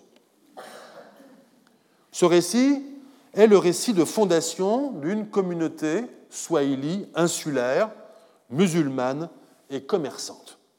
Il tente, ce récit, d'expliquer la formation d'une telle société qui n'oublie cependant pas qu'elle est culturellement liée par son origine et par sa langue, le swahili, à des sociétés africaines du continent, dont le pays est ici désigné du nom de Mouli. En cela, ce récit mythifié est une tentative narrative de rendre compte à la fois de la proximité et de l'éloignement. On pourrait dire de la proximité culturelle et de l'éloignement identitaire. L'épisode du passage à pied, réputé avoir existé et puis avoir été coupé, est à cet égard révélateur. Non moins révélatrice est la nature contractuelle de la prise de possession de l'île par ceux qui sont désignés comme les nouveaux arrivants, des étrangers, dit l'histoire, venus de Perse. On a vu dans un chapitre précédent de ce cours que des liens commerciaux étroits ont lié la côte swahili et la Perse dans les premiers siècles de l'ère islamique. Mais il n'y a pas de raison de rattacher l'ascendance des habitants swahilites kilois, ou même des seules élites, ou même de la seule dynastie sultanienne, à cette ascendance ou à une seule ascendance étrangère. Elle n'est dans le récit qu'un élément destiné à conforter le prestige du lien avec l'étranger ressenti par le narrateur et son public. Mais pour en revenir aux étoffes, relevons de quelle façon elles participent de la clause de cession de l'île, en permettant à la fois de la délimiter et de s'en rendre propriétaire. Un tel récit met ainsi en lumière la valeur symbolique accordée à cette commodité, perçue comme importée et propre aux nouveaux venus, se distinguant des vêtements locaux dont rien n'est dit, sinon par la matière elle-même, du moins par la quantité et par la variété des couleurs. Une valeur symbolique qui permet donc de se distinguer, à la fois en se différenciant des voisins continentaux et en affichant une distinction qui participe de l'éthos urbain, commercial et religieux du monde islamique. On a mentionné à plusieurs reprises un autre type de commodité, les perles et les coquillages. Ces petites choses de modeste valeur à l'unité invitent à ce qu'on les considère sous la catégorie générique des parures, qui ont pu servir à former des bijoux ainsi que des ornements de vêtements ou d'objets du quotidien. La tentation est en effet grande d'y voir des verroteries ou des bimblotteries sans valeur. Et si ce n'est pas notre tentation, peut-être est-ce celle de nos sources enclines à déprécier ces menus objets. Mais quelque chose nous incite à y prêter un peu plus attention, leur provenance. On se souvient en effet que les perles provenant des sépultures de la culture Shai d'Éthiopie, c'était dans la séance 3, je crois, provenaient de la région Indo-Pacifique et j'ai également mentionné que les coris venaient de l'archipel des Maldives. Voilà qui suggère que même si nos informateurs, qui le plus souvent ne sont pas des marchands eux-mêmes, n'apprécient pas ces objets à leur juste valeur, les commerçants du monde islamique savaient, eux, à quel coût d'investissement, de risque, de logistique et de transport ces menus objets étaient convoyés jusqu'en Afrique.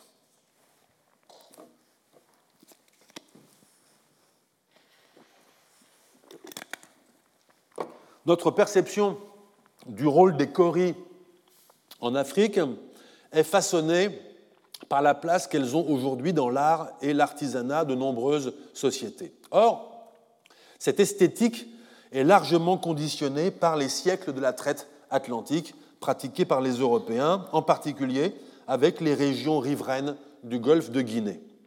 Les coris étaient importés de l'océan Indien par les Européens en énorme quantité pour entrer parmi les marchandises de traite qui étaient vendues contre des esclaves. Dans la seule baie du Bénin, à la fin du XVIIe siècle, les coris représentaient près de 40% de la valeur marchande des produits écoulés par les Européens.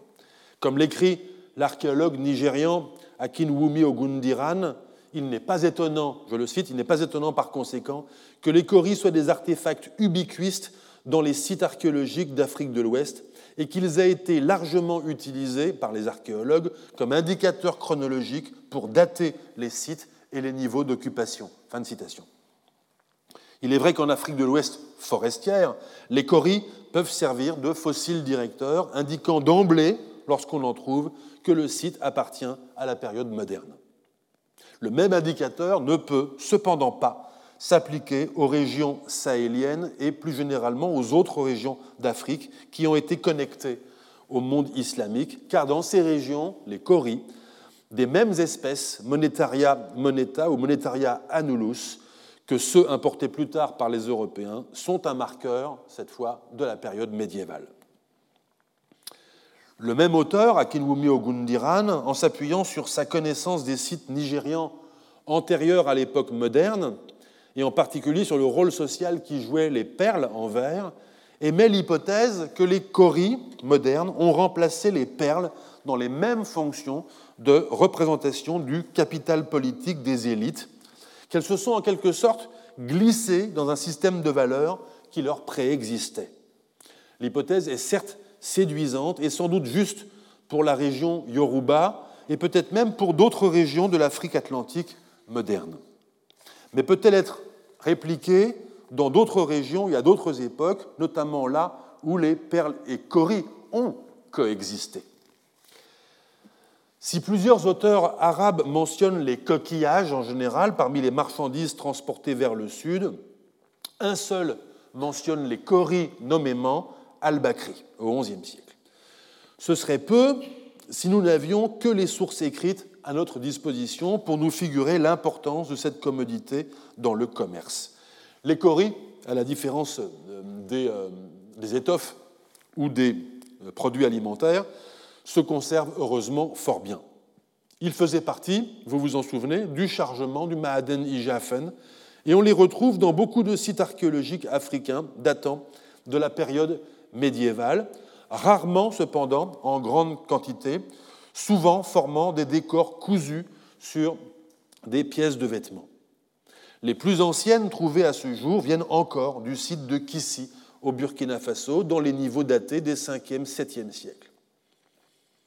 Telle est bien la fonction première, qui semble avoir été celle des coris, celle d'une petite marchandise, de petite valeur marchande, affectée néanmoins d'une certaine valeur décorative, assurant son succès et sa circulation de proche en proche.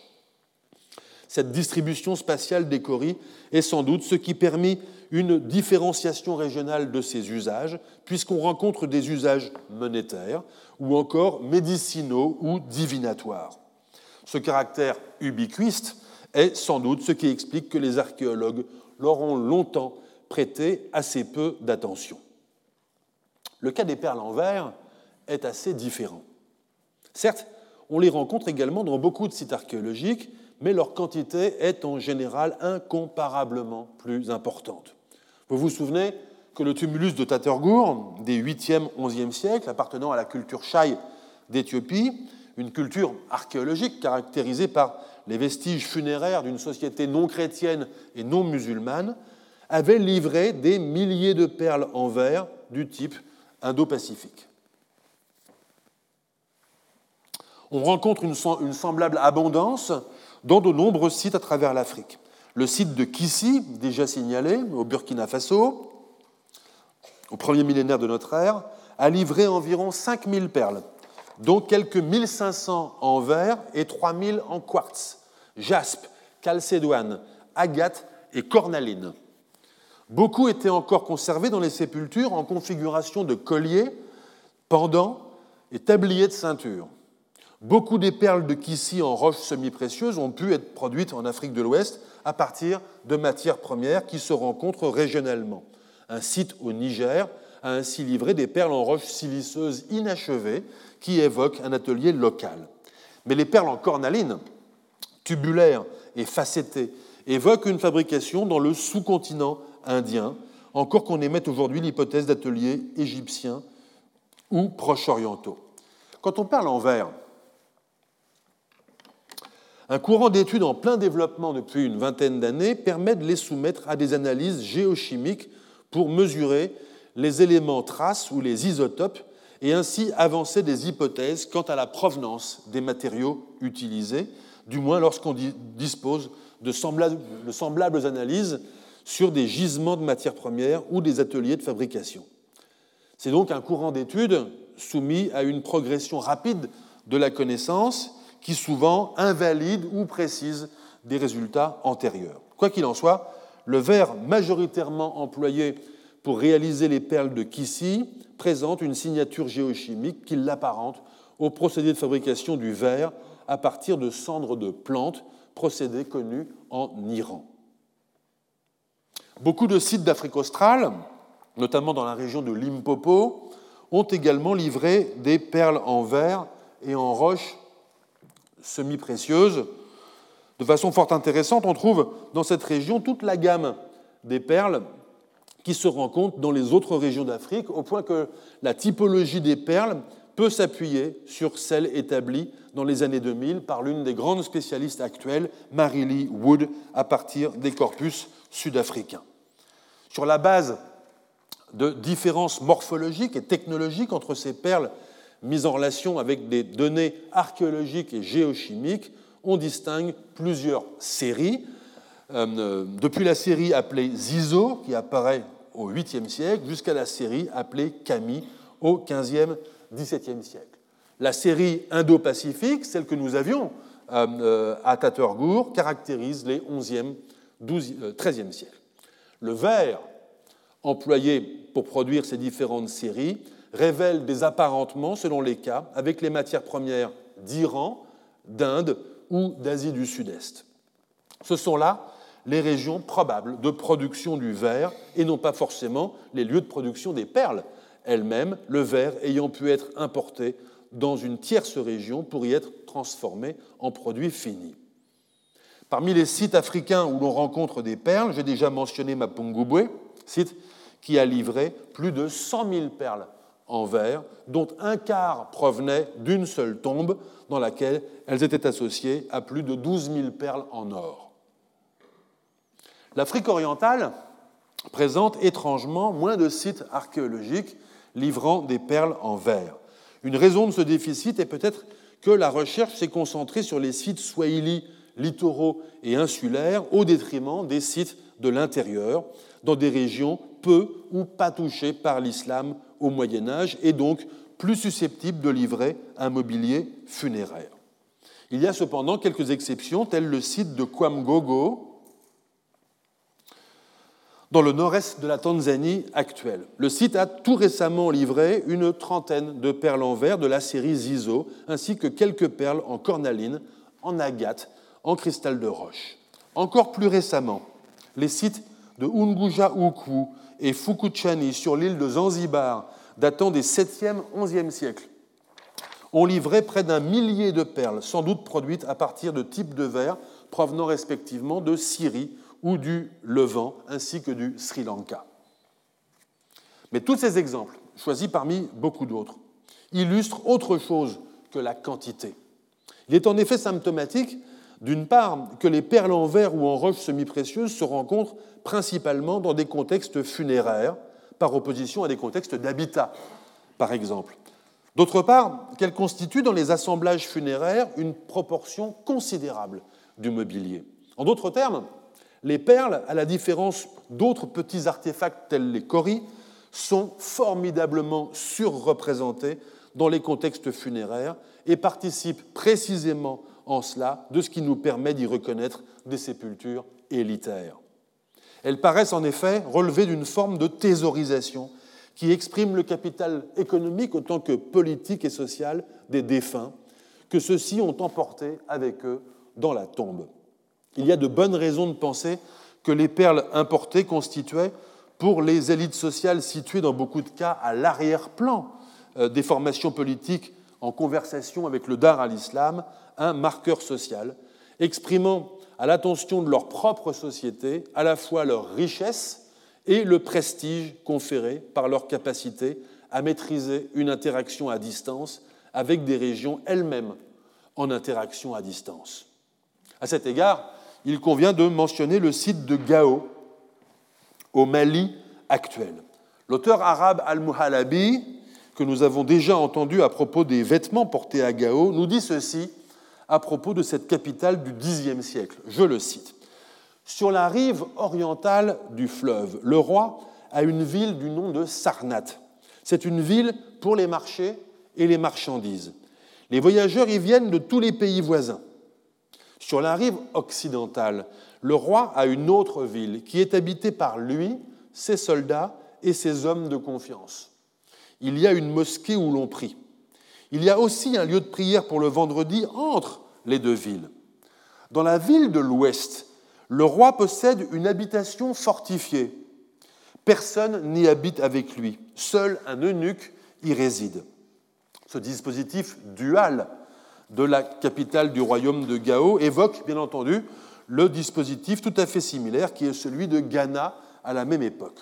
Avec de bonnes raisons, on pense que ces deux villes évoquées par Al-Mualabi, Sarnat à l'est et la ville royale à l'ouest, correspondent aux deux sites archéologiques appelés respectivement Sané et Gao ancien. À Gao ancien, l'archéologue malien Mamadou Sissé et le japonais Shoichiro Takezawa ont mis au jour un complexe tout à fait spectaculaire que vous voyez à l'image. Le bâti, en moellon de latérite et en dalles de schiste, est particulièrement robuste. Les bases de colonnes témoignent que le bâtiment portait une toiture. Ce complexe, daté des 10e, 12e siècles, pourrait donc fort bien être la résidence palatiale, comme l'écrivent les deux auteurs. Personnellement, j'aurais plutôt tendance, sur la foi de Al-Muhalabi et compte tenu de l'apparence des vestiges archéologiques, à y voir non pas exactement une résidence, mais une maison forte destinée à protéger le trésor royal. Les fouilles ont d'ailleurs livré plus de 20 000 perles en verre et un riche mobilier d'importation. De même que le roi de Ghana disposait d'un trésor de sel, celui de Gao pouvait disposer d'un trésor de perles. J'en arrive, et cela me servira, avant que tout le monde ne s'en aille de façon prématurée, à tirer la conclusion du cours de cette année à deux catégories de commodités, j'ai gardé vraiment le meilleur pour la fin, tout à fait exceptionnelles, que l'on rencontre sur quelques sites de la période médiévale. Désolé, ce, cours dure un petit peu longtemps, mais je rattrape la séance manquante. Et ça finira quand ça finira. Il s'agit des porcelaines chinoises et des pièces de dinanderie en cuivre. Lors de la découverte du site de la capitale du sultanat d'Ifat en Éthiopie en 2009, le, premier objet que nous découvrîmes avec mon collègue Romain Mansan fut un fragment de plat en céladon, un type de porcelaine à glaçure verte très reconnaissable pour avoir été produit en Chine aux alentours des XIIe, XIVe siècles. Le site s'avéra par la suite très avare en commodités importées, mais ce fragment témoignait à lui seul d'une probable connexion euh, islamique qui fut d'ailleurs très vite confirmée par l'architecture et par l'épigraphie. Plusieurs sites africains de régions riveraines de l'océan Indien de la côte Swahili à Madagascar, plus rarement à l'intérieur du continent, ont livré des céramiques de grand luxe produites dans le monde islamique, et ce, dès l'époque abbasside, quand les Persans étaient les maîtres du commerce indo-océanique. C'est par la semblable médiation de plusieurs réseaux marchands articulés les uns aux autres que la Chine exportait des chargements de céramique en direction de l'ouest. L'épave de Belitung, une île dans la mer de Java entre Sumatra et Bornéo, l'épave d'un navire persan du deuxième quart du IXe siècle, comportant sa cargaison de porcelaine, en est un témoignage impressionnant. À l'extrémité occidentale de ces réseaux marchands sont parvenus, en Afrique orientale, quelques objets d'exception, dont la grande spécialiste est ma collègue du CNRS, Bing Zhao. Voyez par exemple ce magnifique vase que je vous laisse. Ce magnifique vase collecté à la fin du XIXe siècle par l'explorateur et diplomate français Georges Révoil dans la région du Wabi Chebele en Somalie, malheureusement sans davantage de précision. D'une hauteur de 25 cm, ce vase est un grès cérame décoré de motifs gravés et couvert d'une glaçure verte, sorti d'un atelier de Lungquan dans la province du Zhejiang à la fin du XIVe ou au début du XVe siècle. Ou bien, voyez encore ce plat d'une vingtaine de centimètres trouvé sur le site de Vohemar dans le nord-est de Madagascar. C'est un plat en porcelaine du type couramment appelé bleu et blanc, peint au bleu de cobalt sous une glaçure transparente provenant de l'atelier de Jingdezhen dans la province du Yangtze, que l'on peut dater des dernières années du XVe siècle ou des premières du XVIe. Ce sont des objets rares qui ont fait l'objet d'un réinvestissement social au sein des communautés swahili et des communautés islamiques de Madagascar. Si d'autres types de céramiques importées, tels les luxueux sgraffiato persans, ont pu servir à l'occasion de repas cérémoniels swahili, les porcelaines chinoises, elles, ont été réinvesties d'une fonction particulière. Sur plusieurs sites, on les trouve en effet sertis dans des mosquées ou sur les façades des mosquées ou encore sur des marqueurs de tombes. Ou du moins, lorsqu'elles ont disparu, on en retrouve l'empreinte négative, comme ici autour du mirab de la mosquée de Gedi au Kenya, datant du XVe siècle. Ce serait peut-être aller trop loin que d'attribuer une fonction proprement religieuse à ces objets employés ou remployés en éléments de décor, encore que des usages de protection contre le mauvais œil, par exemple, soient observés depuis deux ou trois siècles.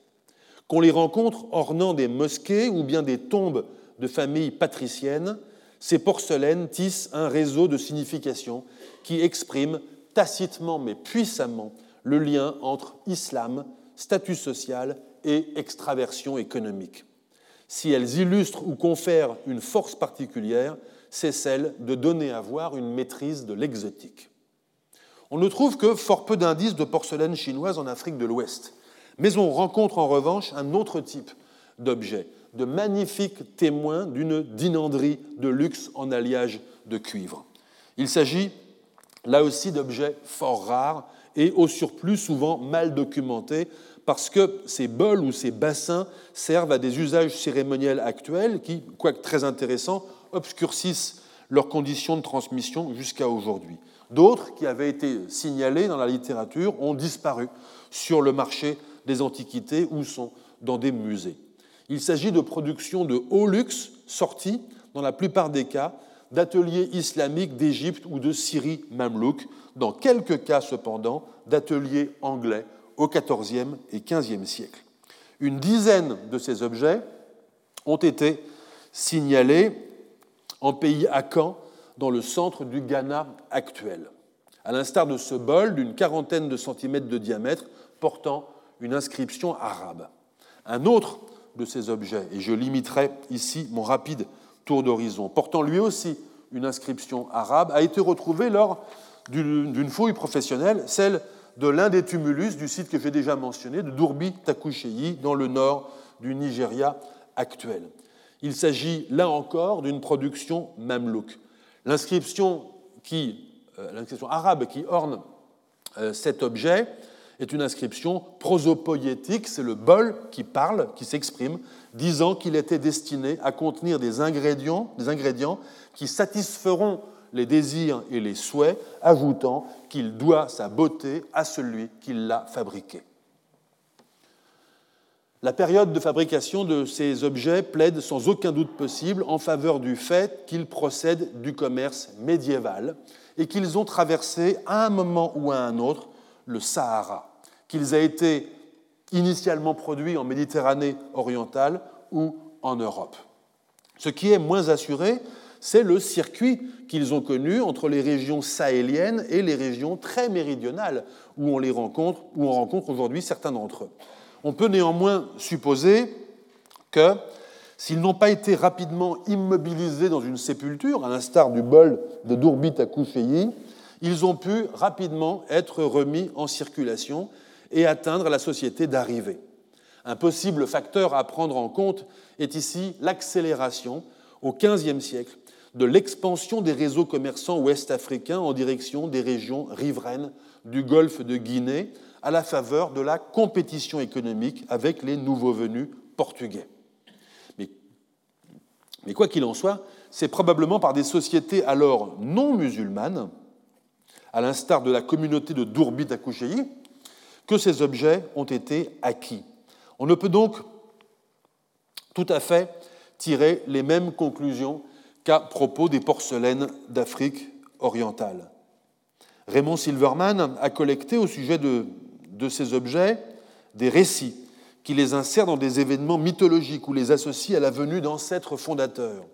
Ces objets se trouvent ainsi dotés de fonctions mnémoniques qui leur font jouer un rôle de fixateur d'épisodes historiques.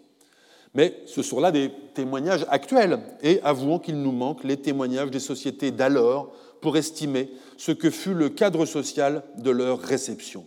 Au seul témoignage d'Urbit Takushei, XIVe siècle donc, on peut y voir, c'est peu mais c'est suffisant, l'indice d'un prestige conféré par un objet rare à son détenteur qui l'a emporté dans la tombe. Je conclurai en quelques phrases cette séance et le cours de cette année pour dire un mot des changements de valeur qu'opèrent les commodités qui circulent entre les mondes médiévaux et au sein de ces mondes entre les sociétés.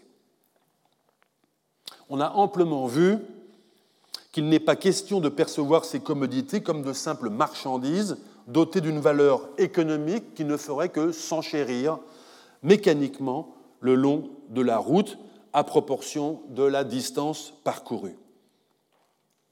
Une valeur qu'on appellera symbolique se reconfigure en effet à chaque étape, faisant jouer à l'animal, aux matières premières, à la production semi-finie, à l'objet manufacturé, des rôles nouveaux, qui n'ont de sens que dans le contexte d'une société située, de ses interactions avec les sociétés voisines, des horizons qu'elle aperçoit ou qu'elle devine, ou avec lesquels elle sait être en relation plus ou moins distante.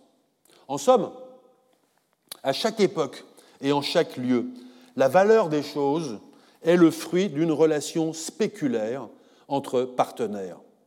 Les commerçants n'écoulent pas une verroterie ou une bimbloterie qui trouvera bien preneur. Ils passent commande en telle ou telle région du monde d'objets choisis par ceux auxquels ils sont destinés, pour satisfaire des désirs qui s'expriment de façon singulière dans chaque environnement social. Alors, si le Moyen Âge global n'est pas tout à fait un marché, et si l'Afrique permet de mieux comprendre ce qu'il est vraiment, c'est parce que la mise en contact des lointains par une foule d'intermédiaires en fait une conversation entre les élites. Une conversation qui partout refaçonne leurs attentes, leurs goûts, les signes de leur prestige, les insignes de leur pouvoir, leurs appartenances. En vous affichant les principales références citées dans ces deux dernières séances et en vous donnant rendez-vous au mois d'octobre, au début du mois d'octobre prochain, pour le début du prochain cours, je vous remercie. Retrouvez tous les contenus du Collège de France sur www.colège-2-france.fr.